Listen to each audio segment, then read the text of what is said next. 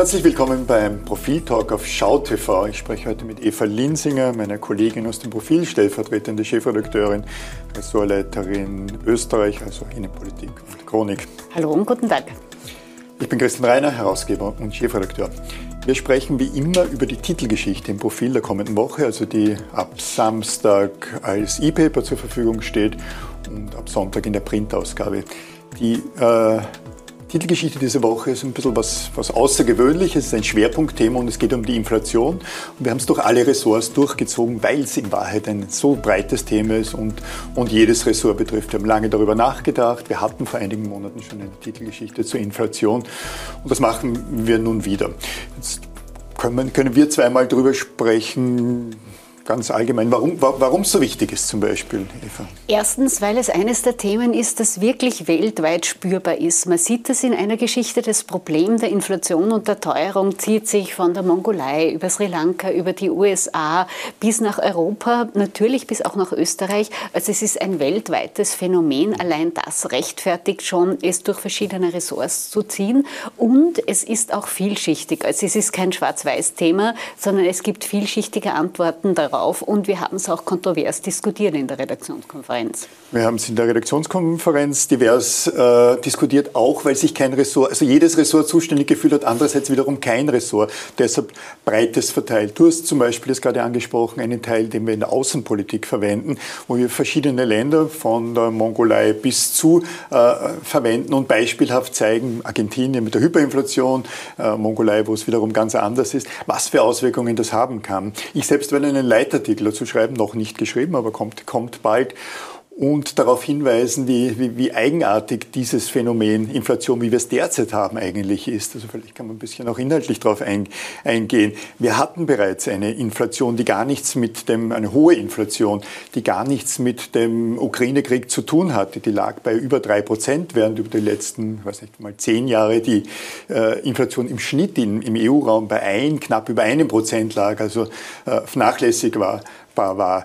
Dann kam Inflation getrieben von äh, nicht funktionierenden äh, Handelsketten mit China und so weiter, ausgelöst durch, durch Corona vor allem, aber nicht nur. Und dann kam noch der, und dann kam noch der äh, Ukraine-Krieg dazu, der diese Kerninflation nochmal verdoppelt hat auf 7, 8 Prozent, vor allem dann mit Lebensmittelpreisen, mit Energiepreisen und einmal, einmal, mehr, mit, äh, einmal mehr mit Handelsketten, nicht, die, die nicht funktionieren.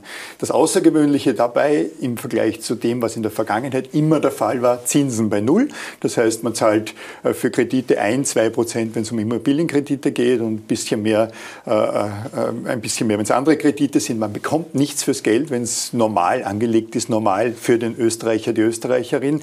Und zugleich ist die Inflation aber so hoch. Das heißt, das Geld wird weggefressen. Das hat positive und negative Auswirkungen. Man könnte sagen, die für alle, die einen Kredit nehmen, positive Effekte für den Staat, auch für den Kreditnehmer bei Immobilien, aber für viele, viele Menschen, darauf werden wir auch eingehen, natürlich negative, weil jemand, der, also ein Haushalt, der ganz knapp kalkuliert, und das ist natürlich weit verbreitet, können zum Beispiel Energie- und Lebensmittelkosten existenzbedrohend sein. Absolut, gerade bei diesen Steigerungen, wir haben es gerade vor wenigen Tagen gehört, der Preis für Fernwärme explodiert auf 92 Prozent. Also so eine Preissteigerung, das wird so nicht kommen, das wird abgefedert werden. Aber was klar ist, die Energiepreise und das ist etwas, da kann man wenig machen. Das trifft ganz viele Haushalte. Das trifft längst nicht nur mehr die Haushalte im alleruntersten Einkommenszehntel, Neuntel, sondern es reicht weit bis in die Mittelschicht hinein. Es kommen dazu Preise fürs Tanken, Preise für das Lebensmittel und all das beschreiben wir. Wie sehr wirkt sich das aus? Und wen trifft es? Ähm, nicht nur die Mittelschicht, du hast die Kreditnehmer schon angesprochen, sondern alle Menschen, die versuchen, mit ihrem, äh, mit ihrem äh, Einkommen zu kalkulieren. Was kommt da jetzt? Die Regierung bereitet ein Antiteuerungspaket vor. Das macht sie jetzt nicht nur, weil sie, das will sie natürlich auch, weil sie die Kosten abfedern will, sondern auch sie kommt unter Druck. Wir haben einer der vielen Teile auch eine Umfrage dazu machen lassen. Da sehen wir, dass die Auswirkungen äh, auf die Regierung enorm sind. Die Skepsis an ihr steigt. Nicht einmal 15 Prozent trauen den beiden Regierungsparteien zusammen, ÖVP und Grünen zusammen, zu die besten Rezepte gegen die Teuerung zu haben. Wobei, du hast es schon angesprochen, so leicht ist das nicht. Ich meine, es hat alles seine gefährlichen Seiten. Jetzt wirklich massiv abzufedern, zum Beispiel Mehrwertsteuer zu streichen, all das wäre auch gefährlich, damit man nicht ins andere Extrem hineinrutscht, oder?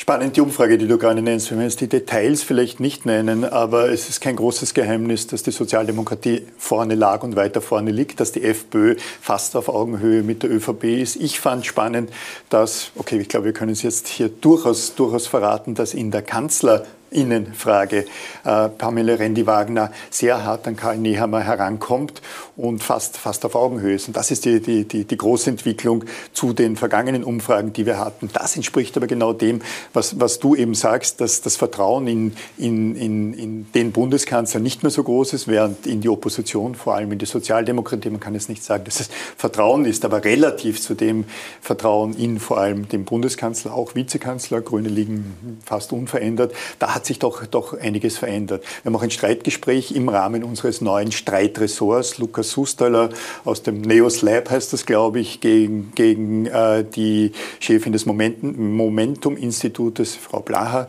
Äh, da geht es um, da geht's um äh, Möglichkeiten mit, mit, mit Kostendeckelungen, also innenpolitisch, ähm, innenpolitisch einzugreifen. Ich habe die Texte noch nicht gelesen. Ich weiß nicht, ob du sie ja, schon gesehen hast. Ja, und da sieht man, ähm, ich finde es sehr schön, wie wie, die Schwierigkeit ist. Die beiden argumentieren, ob es Sinn macht, bestimmte Preise zu deckeln. Mhm. Manche Staaten tun das, mhm. zum Beispiel Ungarn, zum Beispiel Spanien, zum Beispiel Portugal, macht Sinn, einen Deckel einzuziehen. Mhm. Auch Deutschland hat einen Benzindeckel eingeführt. In Österreich wurde er diskutiert, aber von den Grünen verhindert. Und beide argumentieren, was die Gefahren dabei sind. Ähm, und das zeigt sehr deutlich, ähm, wir Journalisten, Journalistinnen sind ja immer leicht bei der Hand, irgendwie zu sagen, ah, die Regierung macht etwas falsch. Das ist eine wirklich schwierige Situation. Situation, wo man auch äh, achten muss, dass das Geld, das jetzt in Antiteuerungsmaßnahmen äh, gesteckt wird, nicht wirklich mit der Gießkanne verteilt wird, sondern gezielt zugutekommt. Und auch, äh, du hast es zuerst gesagt, ich meine, auch die Staatsschulden werden weginflationiert, aber dessen ungeachtet muss man auf ein gewisses Maß achten. Und die beiden argumentieren, was denn da richtig wäre. Das ist Teil unseres neuen Streitressorts und zeigt äh, auf argumentativer Basis sehr fachlich, sehr sachlich, was denn die ähm, Plus- und, äh, und Minuspunkte der jeweiligen Variante wären. Und das zeigt auch, hm, so leicht ist das Ganze nicht.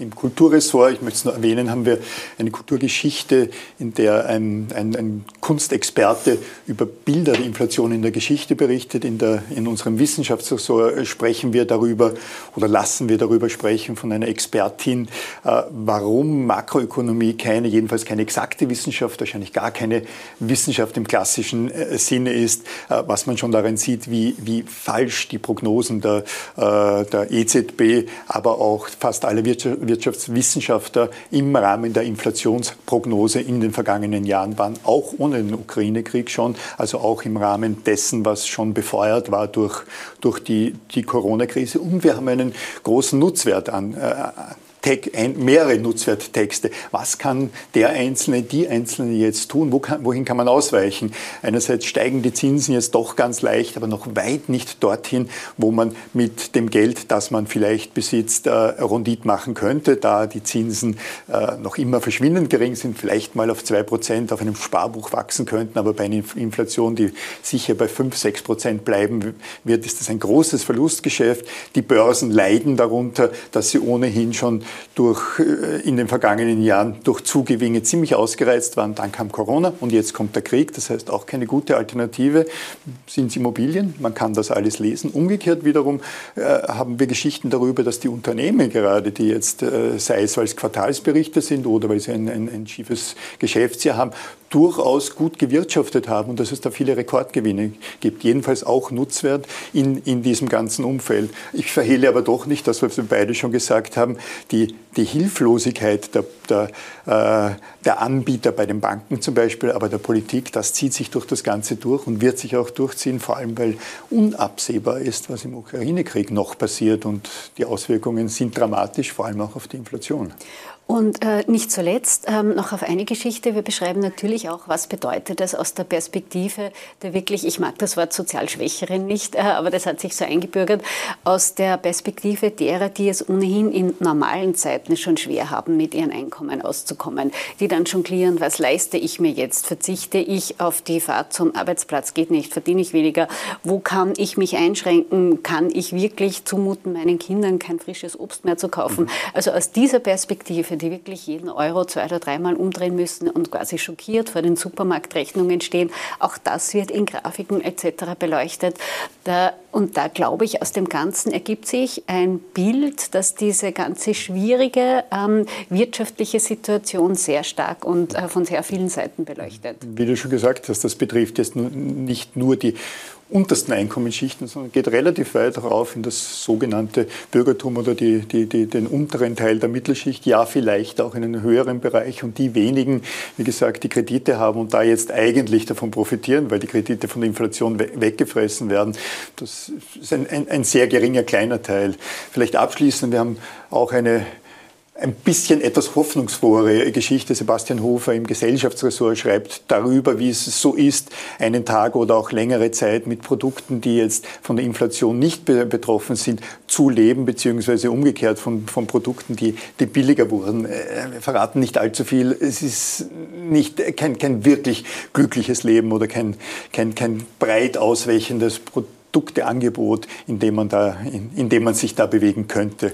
Nein, aber es ist doch durchaus überraschend, dass und welche Produkte es sind, die so gut wie gar nicht betroffen sind. Und Sebastian Hofer ist ja einer unserer größten Optimisten in der Redaktion, hat daher diesen Zugang gewählt und ich fand das total spannend zu lesen, dass man sieht, aha, es gibt so und so große Unterschiede, mhm. welche ähm, Nahrungsmittel, welche Produkte betroffen sind und welche nicht. Eva Linsinger, vielen Dank. Danke dir fürs gemeinsame Diskutieren. Danke Ihnen. Liebe Zuseherinnen und liebe Zuseher, danke, dass Sie uns die Zeit geschenkt haben. Bitte investieren Sie Ihre Zeit auch ins Profil. Ab Samstag äh, immer als E-Paper, ab Sonntag im Print. Danke und auf Wiedersehen.